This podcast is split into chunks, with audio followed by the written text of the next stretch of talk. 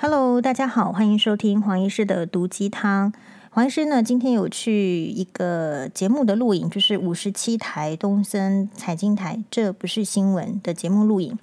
那他的这个题材呢，刚好是黄医师最近的这个被周刊爆料的事情。好，那周刊的爆料当然是很多，就是他没有这个求证啊，哈，然后他呃不知道，或者是说他的求证的这个逻辑是怎么样的一个脆弱。我觉得人是这样子啦，人呢，这个判断事情是有他的一个能力，跟他的一个角度，或者是他的一个呃私心的一个一个运用。这个一件事情之所以会被一个人或者是一个媒体考虑成这样，我想一定有他他的一个态度跟想法。好，但是黄医师的立场很简单，就是说你再怎么冷，也不应该拿别人的血暖自己。好，何况是欺负一个。呃，非常努力生活的这个 单亲妈妈，好，所以周刊网的这个行动呢，确实是完全是黄医师是唾弃的。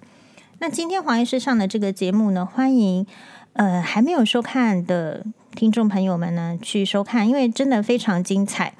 嗯、这个精彩是我我自己的评论说，我自我说我自己上的节目精彩，好像不是第一次了。黄医师上过好几集的新闻娃娃节目，我觉得有一些都非常的精彩。那为什么我说这一集的这不是新闻也相当的精彩呢？因为这一集新这一集这个这不是新闻，其实就是诶黄医师面对这个危机的处理。黄医师以前呢常常在新闻哇哇节目里面诶去评论，就是诶别人的危机处理处理的怎么样，然后这个效果怎么样。好，所以我不是只有自己的评论，我也从周遭的。嗯，来宾啊，他们的评论事情的看法有一些收获。好，所以呢，其实在这次的事件之前，我就有想过，就是说，诶，如果是我的话，我会怎么样处理危机？那我自己觉得是这样子：每一个人面对挑战，还有面对困难的时候的做法是不太一样的。比如说呢，有一些人是要冷处理，要低调。好，比如说刚好跟黄医师同时期的这个事件是鸡排妹的被性骚扰的事件。黄医师对于黄医师对于这个女生哦被性骚扰，或者是男生被性骚扰，呃，我都觉得这个是一个绝对要，就是说要要在这个声势上支援的一个一个立场。好，只是说很可惜的是，因为黄医师这一次就是遭遇到这个徐乔治的。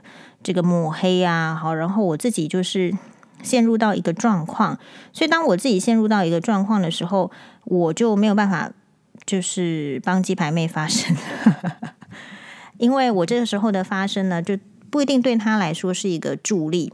好，所以第一个，我们帮助人或者是想要帮人的时候。会先考量一下自己的自身的能力跟情况，所以这一次的黄医师的是确实不是说情况不好，而是说我自己要全力作战的时候，诶，我就没有办法，我就自己在这个枪林弹雨中，好，所以我说请大家收看的是这一集节目中，就是黄医师示范的，就是在枪林弹雨中，你还是要攻击才是真英雄。你在枪林弹雨中，你当然是要要戴钢盔，也是很好的；要躲在这个草丛里面，也是很好的。但是如果如果你只有戴着钢盔躲在那个草丛，然后你这个手边你没有子弹，其实你也是很危险的。其实我们的人生啊，诶，其实我我完全不喜欢看那个军教片，我对军教片没兴趣，我对战争片也没有兴趣。好，以前就有看过这个。席维斯·史特龙的兰波，好，那所以我的这个所谓的这个军教片，或者是说战争片哦，战争片的话，《战争与和平》看过，或者是说，诶，《Gone with the Wind》《乱世佳人》里面的一些战争片，有有比较有深刻意思的，然后不是说只有在那边打斗的，有看过，所以我想这一些呢，都会变成就是黄医师处理事情的看法。那我觉得人是这样哦，不管你是遇到什么危机或是状况，其实第一个是你可以跟你周围你觉得比较好的，或者是说他的能力你完全信任的，或者说你就是知道他是你的朋友，你寻求他的意见，这是第一个。然后第二个是说你自己我觉得还是达赖喇嘛的做法嘛。你可以，你就是多方寻求意见。第二个，你要静下心来去观察。然后第三个，你自己决定要怎么做。然后第四个就是你的这个这个做法一定会有一个结果，那我们就接受它。好，所以，诶，黄医师对这一次的这个处理就是这样。那我采取的态度其实就是 honesty is the best policy，就诚实为上。哦，诚实为上就是。其实就是你就是不是说见招拆招哦，就是其实这个事情是怎么样的，我就是给予大家一个去思考的机会哦，我觉得没有什么好好怎么样的。然后那因为我是不是这样子堂堂正正的态度，所以我也就会堂堂正正的指出对方诶完全不正确的地方。好，所以不然的话，你就会让事情变成人云亦云。那我觉得我很幸运的是。我是在社会中发生这个事情，也就是说，我不是在婚姻中，我不是在婆家发生这个事情。如果我今天是在婚姻中，在这个婆家里面发生这个事情，女性的话，你很可能是没有自己发生的机会。你你根本没有舞台，不要论是非，你根本没有舞台去讲你的事情，你没有办法讲到底发生什么事情。好，那所以我觉得这个今天这个节目固然很多支持黄医师的粉丝会觉得说，呃，年长与年姐，他到底是这个徐乔治上身了吗？还是还是这个黄医师前婆婆上身？为什么这样子猛烈攻击？其实我很感谢年姐哦，如果不是她这样子猛烈攻击，大家怎么能够体会我 是怎么样被被被这个徐乔治铺天盖地的抹黑？好，我是怎么样就是。在那个很很窘迫的环境之下，要做出这一些对抗，所以其实大家可以去思考一下。那我们今天的这个主题呢，黄医师提供了很多的想法跟内容。呃，所以如果同时有在收看黄医师之前上过的哇哇哇的节目呢，就会觉得其实黄医师在哇哇节目里面讲的算是非常的温和保守，而且确实是顾及前夫家的颜面了。哦，非常非常有良心。那所以在哇哇里面讲的内容，真的是纯粹是因为黄医师不晓得是自己的网络太烂，还是说我的搜寻能力、搜寻技巧是有问题的。其实我当年也不不是说很久，但是也差不多在我们是在一百零零三年左右哈，就是发生这样子很激烈的这个婆媳问题的时候，其实我觉得市面上那时候没有什么。没有什么，没有什么书籍可以帮助我。但是黄医师也曾经在呃这个苦情媳妇尹这个张颖欣小姐自杀的案件当中，我有提告过，就说你你会觉得你你就算你为什么会觉得找不到帮助呢？不是说没有书呢，好，我们的老师啊，两性专家那么多，人家都写了，但是你那个时间就是看不进去。然后我就觉得说，那个我我觉得那个年代。如果可以让我有机会多听一点，别人也都被婆婆虐待，不要说让我陷入一个我是世界上最惨的媳妇这样子的情绪，也许其实还是会有一些帮助的。好，所以呃，我想有一些听众朋友会觉得说：“哎呦，不要去说人家的这个家事，就如同说已经离婚了，为什么还要说？就是那个好。”呃，这个年姐今天嗯、给给我们的一个质疑，我觉得这样的质疑呢是很好的。那我也清楚的，就是回答就是，哎，你你那个，你如果你如果不希望别人这样说，你不是去叫别人闭嘴，你是不要做这样的事情。那所以回归到我们讲的那个鸡排妹的事情，就是说很，我觉得性骚扰是一件非常难的事情，因为。性骚扰，我想像有点类似于婆媳了，因为有时候婆媳很恶的时候、恶劣的时候，还有一个权势的不对等的时候，其实很像是这个异性之间的一个不对等的一个侵犯。然后你到底要要怎么样去说呢？那黄医师认为，就是婆媳问题的应对的处理方式跟。这个这个这个性骚扰这个事情，它还是有一个异曲同工之妙的，因为其实这个这个不管是被性骚扰的人，或者是受虐的，或者是受精神，或者是受言语呃压制压抑的媳妇，其实同样的状况就是，你必须要出声恫吓，你才能你才能停止这个继续的霸凌。就像今天有一则新闻，是凤山发生了一个这个霸凌的事件，对不对？为什么少女没有闪躲，任人打？这个真的就是说也，也也非常的可怕，被甩九个一个就读的这个高职的少女遭集体霸凌，连续甩九个巴掌。然后四度，也就是四次被淋了四次什么多多绿茶饮料，过程中他不敢闪躲，更不敢反击。这个其实就是我我在看哈，就是其实他就是遇到那种就是很糟糕的的这个群体的集体的霸凌。好，那这个就是我们的自己当下以前在念国高中的时候，或者是也许你现在有小孩在念国高中的时候，你都会非常担心的，就是他是不是有一个。校园的一个黑道的组织，或者是其实还没有那么大尾，但是就是非常会欺负人啊、而且施暴当下涉案的未成年男女还录制影片，在朋友之间互传啊，然后辗转的由受害少女的前男友少呃再传到这个少女手中，但是他还是选择隐忍。好、这件事情呢，我们要非常的关注，直到姑姑三天之后。发现少女在家呕吐，哎，对，他为什么会会呕吐呢？黄医师心心里在想，说是一个压力呢，还是他的他的脑是有脑震荡吗？对不对？好，所以他就剖了凤山人在地大小事，短短十分钟就被下架。好，然后警方呢就去这个逮捕。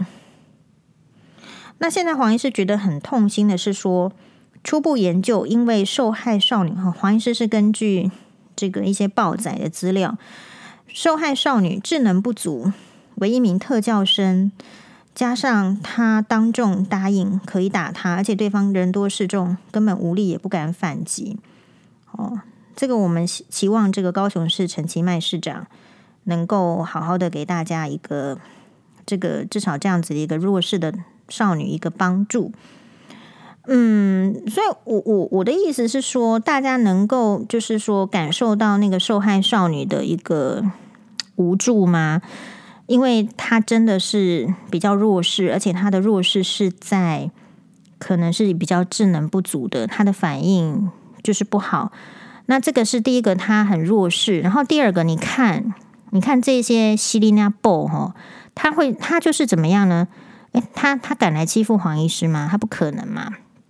黄医师以前在这个，呃，这个对啊，这个网友好像说黄医师很强悍。对，你如果这个熊带一下，我们就是要强悍的，不然怎么办？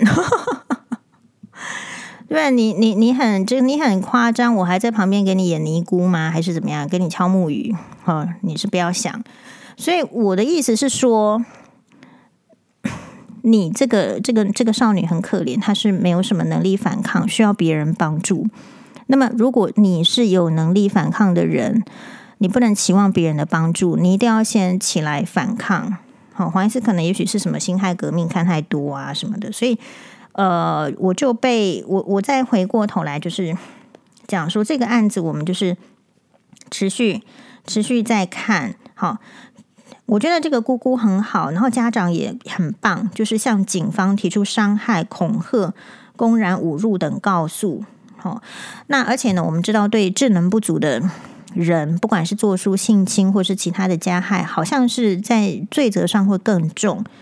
嘿，那这个事情已经是进入到这个少年家事法法案。那我们知道了这个影片为什么下架了？因为他是少年。好，少年的话，你还是要保护他的隐私。说真的啦，理论上像黄医师这样子的人哦，其实因为平常就是口才还可以。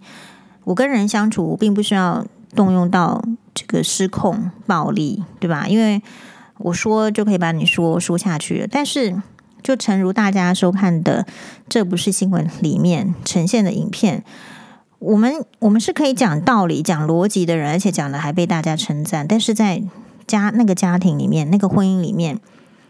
就是我觉得黑的可以说成白的，白的可以说成黑的，就如同今天的抹黑是一样的，是如出一辙的，手法是一样的。所以为什么今天我可以很快的做出反应？是因为，哎，我以前就受过这样子的打击啦，对不对？那今天这个凤山少女，她为什么能够将恶人绳之以法？不也是因为他们这些这个少年好会欺负人，可是没有长脑，他竟然还拍影片。他可能是本来是要炫耀自己去欺负人，但是呢，就是你你你就是还是 恶人有恶报嘛。你如果脑子不好，就不要去欺负人，而且你也不要看不起那个就是智能不好的人。所以这个就是我们社会的一个现状。有一些人。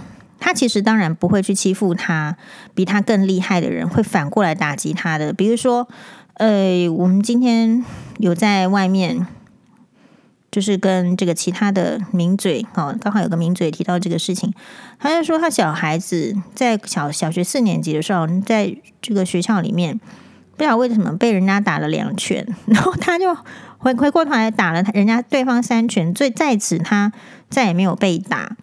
所以有时候我们的教育体系当然是要这个化暴力为祥和，但是到底要怎么处理？其实这边有很值得讨论跟讨论的空间呢。比如说黄医师，我不应该是有在哇哇哇里面提过，就是我们那个国中的时候是男女合班，然后大家男生青春期，青春期的女男生有时候很不尊重女性，是因为好奇，因为无知，因为没有人教训。所以呢，哎，会很多男生去偷看这个女生的胸部，有那种胸部发育比较好的女生，哎，那个男生来看，他就给他看，为什么？因为他不敢反抗。难道是他比较喜欢这样吗？好，那这个事情他的爸爸妈妈知道吗？那这些会去给人家恶作剧、啊性骚扰的男生，其实我觉得这也是性骚扰了。比如说，也会，呃。你你知道国中女生的制服是穿裙子，然后他就会在女生经过的这个走道，比如说一个角落里面呢，就放着一片这个小镜子，看想要看反射啦哈，他就是以为自己聪明嘛。哦，那呃，可是黄医师是看到的，我看到会怎么样呢？我看到不是置之不理，我看到。不是说装作不知道，也许不会影响我，对不对？我我是不是假设我看到，我不要去走那那一条路，那我就没事，对不对？但是黄医师永远的想法是，如果别人也受到不好的待遇了，不好的状况了，那怎么办？所以我是基于这样的心，那时候大概才这个国国中忘国国几忘记了，大概国一国二吧。懂黄医师是。其实就是在众男生面前，好，我就走过去把那个镜子给踩碎，而且很用力，好，而且我还不收拾碎片，是吧？那说说真的啦，这个后来就是他男生这个调皮的男生，你知道那男生调皮起来，他他去弄别的女生怎么样？他他不敢来弄我的哦，所以嗯。我我觉得女生在受到性骚扰的时候，我并没有说鸡排妹这个做的不对，但是我觉得她还是少做了一些事情。少做了一些事情的意思就是说，你一定要在第一个时间要恫吓，要有出声。好，所以徐乔治在那个呃，或者是在周刊，竟然有一集的这个影片是，或者是说爆料是说，哎，怎么？人家前夫好像讲了，好像好像他们都很优秀，然后我们都很暴虐一样。诶，他们来看小孩的时候，哦，我的妈妈，也就是黄妈妈，竟然大喊前夫性骚扰。哦，黄医师还原真相，当天是，其实就是我们哦。这个关系都一直不好，可是关系一直不好，你看那个嘴脸也知道嘛。如果一个人一直觉得仗势欺人，觉得自己有钱，别人都应该听他的，什么都要配合他的，然后所有联络簿里面写的都是命令句，没有没有什么请，没有什么尊重。然后呢，那一次的这个交接应该是有一点小小的冲突，但是我明确是什么冲突，我有点忘记了。然后这个前夫呢，他是大概就如同大家看到的照片。大概是一个一百八十公分、很魁梧的男人，然后他就一直进逼我的妈妈，就是黄妈妈，他一直进逼进逼。请问，如果你是黄妈妈，你要怎么做？你是伸出手推开他，然后被他告伤害吗？还是你是伸出手推他，然后他假装跌倒，然后又告你伤害吗？还是总而言之呢，我觉得黄妈妈其实非常的机智，然后也是正确的。她在进逼，其实就不是一个男女之间喜欢的距离了。你太近，男生靠女生太近，其实已经现让女生心里感觉到恐惧或不舒服的时候，这确实是一个性骚扰。你觉得是性骚扰的时候，黄妈妈的做法就是：你再靠近，我就告你性骚扰。这句话确实阻吓了前夫继续再往前进。好，所以。你不希望人家这样说的时候，你要检讨你的行为，而不是去把你的行为合理化，然后好像在讲说什么我是别人的问题。那所以这个世界啊，我觉得对于这个女性，或者说不一定是女性，男性也是一样。对弱弱者来讲，如果人家觉得他比较强，你比较弱，不管你是什么性别，你就有可能会被。栽赃抹黑，因为他就是他就是赌 你，你你你无法反应，好，所以呃，到底要怎么反应呢？嗯，这件事情你说，呃，大家都称赞黄医师有勇气，或是怎么样的，其实不是，是因为我这个人是要讲道理的，你要你要跟我讲道理，你要讲得过我，你的逻辑要正确，我会认同你是对的。比如说，他说我丢东西，对吧？好，好像有那个影片，就是今天的这个呃，那个什么，这不是新闻。其实他可能已经播在这个周刊了，可是我还没有点进去看。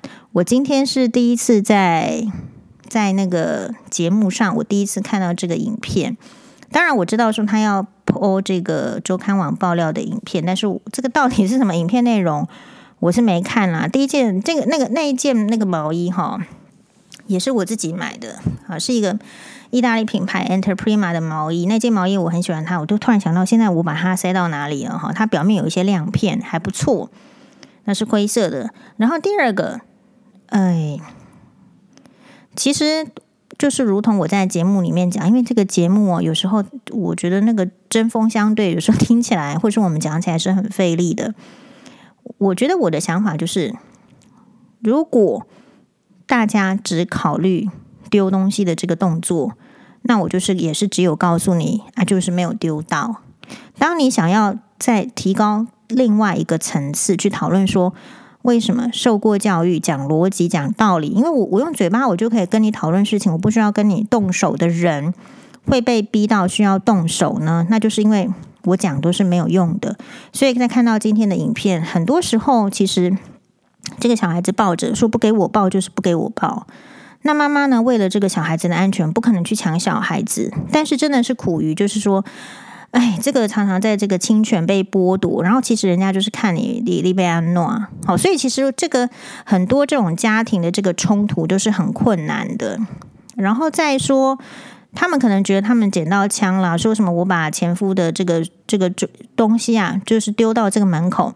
其实这个影片或者哎，这个照片，还有这个前姑的这个前大姑的这个对话，我我早早很早很早就在新闻哇哇哇里面讲过了，我就有讲过这个事情，就是说这真的是很怒，怒到一个不知道该怎么办的程的程度。好，怒的时候就不要去自残，也不要去打人，好，也不要去自杀，但是还是要找排解的办法。好，我看前夫的书桌上的东西很乱。好，那他的书桌是不是应该要整理？所以，于是我就 把它丢到这个门口。其实也没有，根本没有丢。你看，我东西丢到门口会被恶意说成怎么样呢？抹黑成怎么样呢？是我丢钱婆婆，对吧？好，其实黄医师也没有那么傻嘛。他几岁？他是老人，我稍微碰他一下，他就是我钱，我吃不了兜着走，对不对？你以为我不是当医生的吗？那个医院的老人在照顾的第一件事情的重点就是他的那个胶带。好，你不要给他那个贴很久，那那个撕起来的时候很小心，那皮都会掉。所以呢，所以对方就是去可以把黄医师抹黑成这样了，但是我觉得也没关系。就是说你，你你抹黑你你就抹黑啊，那你我就我就讲啊，我就讲事实啊，是啊。好，然后所以这件事情，我觉得也就是，其实我在哇哇节目里面呢、啊，我都没有说钱大姑怎么样，对不对？我是觉得是这样子啦，好歹我的小孩还叫他一声姑姑，好，然后其实我觉得他这个人虽无大智慧，但是也不是个恶人，好，就是佛教啊，就是这个墓寺庙里面去跑一跑，寺庙捐钱，然后被他妈妈骂。他这个这个女生的人生大概就是这样，然后她没有办法忤逆她妈妈，然后她的小孩这个 养虽养，但是有有一根这个他我我觉得他应该去关心他自己女儿的状况，但是呢，没想到他却是。不不去关心好，不不管好自己的小孩子，来管他弟弟的婚姻，而且是做没有建设性、没有帮助的一个煽风点火，也就是啊，就拿照片来来来来拍照啊啊！我怎么知道他拿照拿照相机来拍照呢？就是应用告诉我的啊 啊！应用告诉我之后呢，我就就就就是发这个简讯告诉他，我真的是很生气。哦，也也许你平常跟我装的一个什么样子，然后其实你背地里呢，还是哦，就是来给给我们搜证啊，做一些这个要破坏婚姻的事情。你怎么知道那个时候婚姻我们就是走不下去，对吧？好，所以我觉得这个大姑这样的行为行径就是不 OK 啦。所以我就是发简讯告诉他，没有错啊，有哪里有错了？这个就是玉石俱焚啊，哦，没有错啊，对，所以我觉得。那一些这个网友听不进去，或者是看没有办法忍耐看到这些状况的人，其实他们就是一个喜欢掩盖事实，想要让这个别人都顺着他他的意思，就是啊这边一片和谐啦，就是人家对你不好，你还是去旁边这个流眼泪哭泣呀，好，别人对你不好，你就忍耐啊，吞下来呀，反正这些人的话，你就左边耳朵进，右边耳朵出啊。如果这个世界上都这么好排解情绪的话，精神科医师还会存在吗？就不会存在啊。心理智商师会这个需要吗？不需要啊。所以咯，就表示什么？这表示就是说，当你遇到这些不合逻辑、不近人情的状态的时候，你情绪的控管本来就是会很差啊。黄医师觉得黄医师已经很好了，真的好。那你如果要觉得黄医师做的不好的话，那黄医师就祝福你在遇到很多很糟糕的情况的时候，处理的比黄医师好就好啦。那我大概就是处理到这样，是我没有办法。好，以黄律师作为黄医师的妹妹，她昨天说她的说法是说，身为一个妹妹哈，看到我当年那个情境，她觉得黄医师没有去跳楼，没有去自杀，没有变成发疯去吃精神科的药物哈。就已经是万幸了。这个顶几几顶几个嘴，丢几个东西，根本就是没有什么的事情。这个就是真正能够去想事情，或者是说有这样的角度去看事情，也是可以的。但是大部分的，你说酸民啦，或者是网友，或者是不理解的人，其实为什么会没有办法理解？其实就是他们的人生非常的顺遂，他们的的人生顺遂到就是。没有办法想象人是会被逼到绝境的，那他们是非常 lucky。可是人还是有分层次的，有 lucky 的人，他还是可以提醒自己，我今天其实是还是要看到别人的痛苦。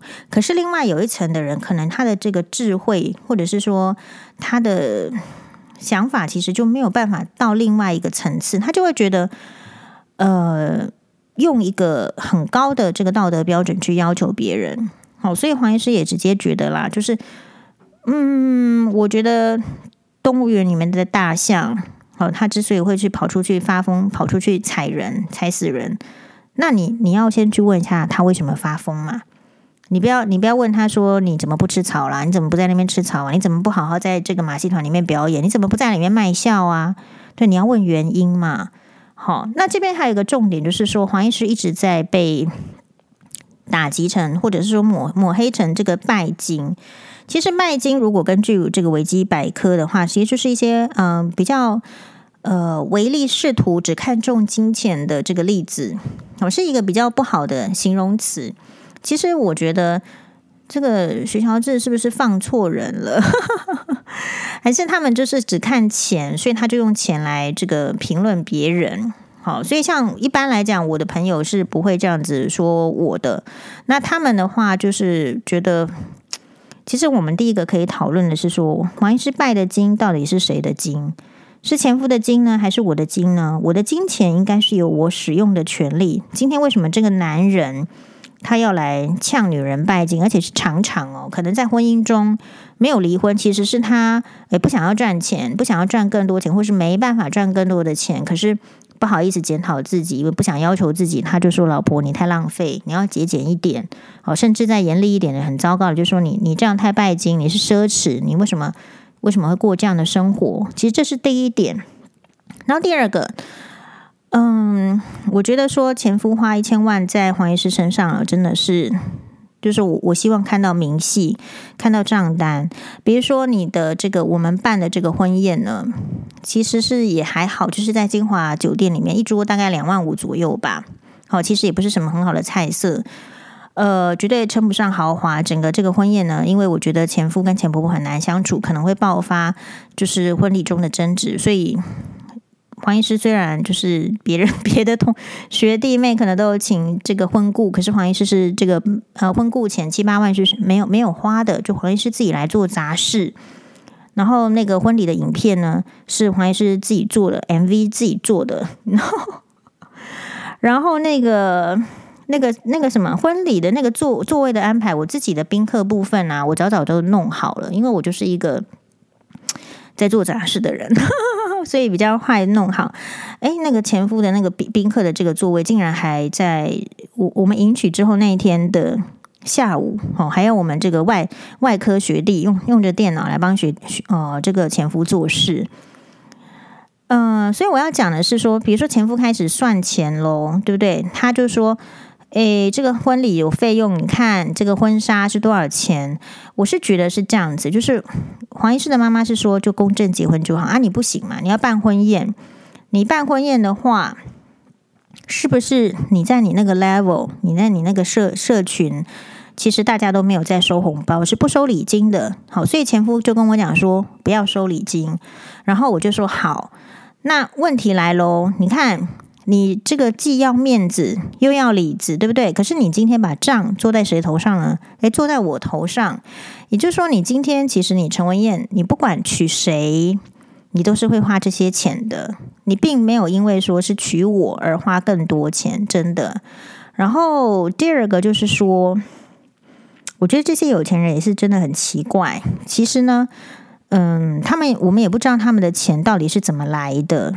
但是呢，他们就觉得说，在他们眼中，比较穷的人是不配使用品质比较高的物品，比如说可能不一定是名牌，反正如果价格稍微贵一点，品质稍微要求一点，你知道水果也有分梅林跟不是梅林的嘛，对不对？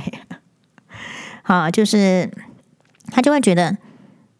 你你为什么要这样子？即便不是他们赚了钱，即便不是是呃，即便是这些这个他们眼中所谓的穷人，正正当当辛苦赚的钱，他就是会觉得你你不应该使用，你是没有道理使用的。好像全世界只有他们有道理使用金钱，他们的花费才是合理的，所以别人都被打成这个拜金。好，所以呃，我觉得大家可能就是要。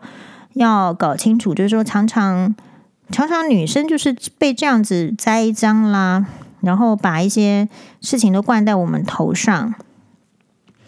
然后今天呢，这个节目就是我就不用再剧透，就是大家自己去看。但是我觉得它是可以，呃，很值得我们大家讨论的。然后因为还有讲到这个黄医师的珠宝案件，我们今天这边就不讲，大家自己去看。只是说看那个节目，有时候我觉得比较针锋相对啦。好，大家可能就是真的是要耐住性子来看。其实黄医师今天早上呢，接获非常多的这个记者，甚至说要联访什么的。好，但是嗯，也有这个网友问说黄医师怎么安排时间的。第一个，你你你到底要怎么安排时间？你要先知道就是哪一些是浪费你时间的。什么叫浪费时间？只要你没有获利的事情，或是你可能没有获利的事情，都叫做浪费时间。所以，如果你今天是去运动一个小时，这个不是浪费时间。如果你今天去呃某一个地方，可能就是虽然说这个发呆呀，还是怎么样，可是你身心获得重新的一个 refresh，重新一个休息，那这个不叫浪费时间。我我的定义是这样。那所以你先提就是。先决定哪一些是会浪费你时间的事情，然后把它删除掉，你就会第一个掌握时间。然后第二个就是说你，你不要急，你不要急的说，呃，每一天一定要做到什么事情，你可以设一些一定要做的，跟一些所谓的小小亮点。好，生活有一些变化，那我觉得就会掌握时间。那时间的利用是这样哦，我觉得我比较特别的是，嗯，这个倒是跟黄律师学的，你不要让闲杂人等浪费你的时间。对，我有，我有时候觉得黄律师蛮狠的，哈，就是不是很热心啊。但是这样子他的生活才会过得比较好。有时候你人是要热心，要要那个，就是比较有一些，嗯，帮助别人的心。可是帮助别人之前，就是要先问自己有没有一个好的余力。好，所以比如说这一次黄医师虽然也想要，就比如说提示一些性骚扰的。的建议啦，好，因为我们有曾经做过一集 podcast，黄医师有建议，其实是有成功的，也许可以提供一些性骚扰的建议，但是像我自己就自顾不暇了，那我们就没有办法再去额外做那一些特嗯，比如说帮助的事情或是讨论的事情。所以，什么叫做节省时间？什么叫做怎么样规划时间？就是，诶，布里希奈，你你不要勉强，你不要勉强。嘿，有时候你会觉得时间运用的不好，就是因为你勉强了。如果你把时间看得很很精致的时光，然后就是做几件事情，把它做得很好，我比较喜欢这样。就像我不会什么都喜欢，你看我也只有看几本书，然后我也觉得我 OK 啦，啊，然后你你有这个时间，你把它去做比较精致的事情，所以也许黄医师就是喜欢比较精致的，我比较喜欢精致一点的。这个包包啦、衣服啦、鞋子，我比较喜欢精致的使用我的时间，所以其实我就跟今天的记者讲说，就是没有没有要接受，就是没有要接受任何的这个采访，因为什么？因为因为你采访我，对不对？我又不知道你你你到底要把我这个截取成什么样子，那我我我可能也就。我我花了做了这个时间的话，就不见得有意义，对的，不见得对我好嘛，那我就不要做。那你说这个上呃晚上的这个东升这不是新闻有没有对我好呢？我觉得他是对我好的，因为我就是直接的让大家看到，黄医师在枪林弹雨中还是要活下来，还是要前进啊、不管旁人的这个闲杂的这个人等他们的这个嘴怎么说，反正他们爱说呢。他们就去说，他们说一万年吗？不能吗？好，那呃，所以希望这个时间的安排可以对那个提出意见的网友有一些帮助。我们今天呢要朗读一个，哦，那个霸凌的那个新闻，就是学校一般斗殴是往上报哦。就吃吃了这个集体霸凌，非常的扯哈。诶，我我想要说，是我们这个 podcast 的这个留言，我们的这个嗯，这个李李 Dear Lee 的留言，黄医师的建议启发了我，感谢哦。每一集都准时收听。我是在职场上个性比较软弱、过度敏感，常常委屈自己的人。没关系啦，这样的人就是很多啊，也不是不好。嗯，每个人都有优点跟缺点嘛，对不对？黄医师分享他面对冲突时应对进退的逻辑，让我受益良多。即使我是男生，也能够从女性的观点剖析问题。黄医师的思考方式得到许多不同的观点。我认同是男同志年少时隐藏自我、委屈自我、配合别人的要求，这些经验影响我很深。也常常让我想起自己的妈妈过往面对恶婆婆，也就是我阿嬷的过去。所以台湾的人真的是很煎熬，要看自己的妈妈被婆婆欺负，被阿嬷欺负。台湾女人真的很辛苦呀！我所以我一直觉得台湾就是一个什么小岛，是不是？小国家是不是？对的。所以里面的人的精力，就像是刚刚讲的运用时间。要好好的节省下来，不要再去烦恼婆媳问题。可是这个部分是来自于互相的尊重，也就是说，你若卖骂我小杂某，我都袂骂你小杂某。啊，你若要骂我小杂某，啊，你都爱听着我骂你小杂某安尼啦，好不好？所以其实呃，这个就是一个互相，所以你的那个互相哈，不要唱高调，唱高调说互互相理解，诶，互相体谅，呃，将心比心，不要唱高调。你基本的做到就好，你不要随便骂人家小杂某，你不要随便骂人家子宫坏，你不要随便说什么。哎，今天那个台语哦，我放的那个影片台语很困难，我下次遇到周应君老师得得问他。哎，是什么什么呸？那个叫做老，哎，反正就是意思就是。就是很差的意思，大概就是说你老皮还要装嫩皮呀，啊，那样子一个台语，黄医师还没有学起来。哦天哪，好，那么就是期望，就是说大家经由这种讨论的过程中，我是觉得我们就实实在在啦，好，就面对自己的困难，因为每一个人就如同我隔昨天那一集，每个人都会有这个不同的困难，只是它出现在什么时间点。然后他什么时间完结，如此而已。哦，困难，如果你愿意去面对、去解决它，其实都是可以处理掉。那黄医师确实跟这个阿导老师的这个做法是比较不一样，因为我觉得可能世代、还有年纪、还有性别、还有过往的经历是不太一样的。呃，阿导老师有他的这个高度在。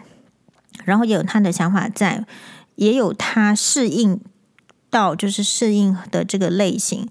我是觉得，为什么黄医师会开 Podcast？也就是说，如果我都需要依赖这个媒体才能够发声的话，而且其实媒体并没有那么多时间让黄医师讲。但是，就如同阿德老师可以治愈需要阿德老师的那一群人。黄医师身为一个医生，我也确实希望我有这个机会可以治愈我可以治愈的这一群人。就是我们不要唱高调，我们不要说啊，你出一本书要大卖，每个人都喜欢。黄医师不是那种人。我们要做的只是，或者说黄医师要做的只是，就是如果有一小撮的人，或是一小撮的弱势的人，或是一小撮面对困难而不知道该怎么办的人。或是说穿了，其实就是一小撮这个婆媳里面，不管是婆婆有受到辛苦，或是媳妇有受到辛苦，能够从这个知道黄医师的故事里面获得一点点可以改变他想法的力量，就如同当年的邓惠文医师改变了我一样，那我觉得我就是功德无量，好，就万幸。邓惠文医生的这个书里面呢，是写着，呃，当你呢。会一直在原地哭泣的时候，你就是要站起来走出去。好，所以我今天呢，这个这个应用就是说，所以你看啦，其实我们那个东森的这不是新闻，你看，哎。其实就是前夫说叫我滚出去，他还会说成是我说我自己要滚出去。你觉得这个合逻辑吗？有哪一个？我说我就马上回呛他说：你觉得有可能我帮你生两个小孩，然后我们在一个家庭里面，我自己说我要滚出去。所以我们真的在那个家庭里面一直都是听到这样抹黑的话，你根本你根本无法无法讲话。好，那因为就是以前无法讲话嘛，所以现在就是多讲一点。好哟，谢谢大家，拜拜。